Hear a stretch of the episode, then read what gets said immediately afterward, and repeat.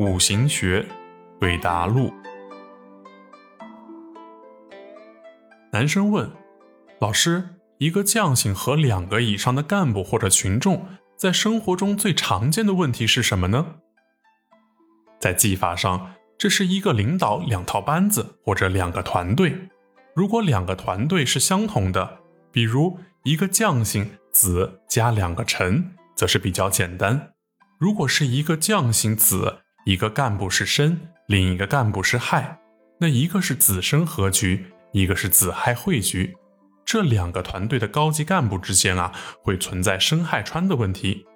这时候要求将性在未听之时不能有成见，听好之后不能没有主见，否则同时采纳两种相反的思想而无碍其处事形式，是成败的关键。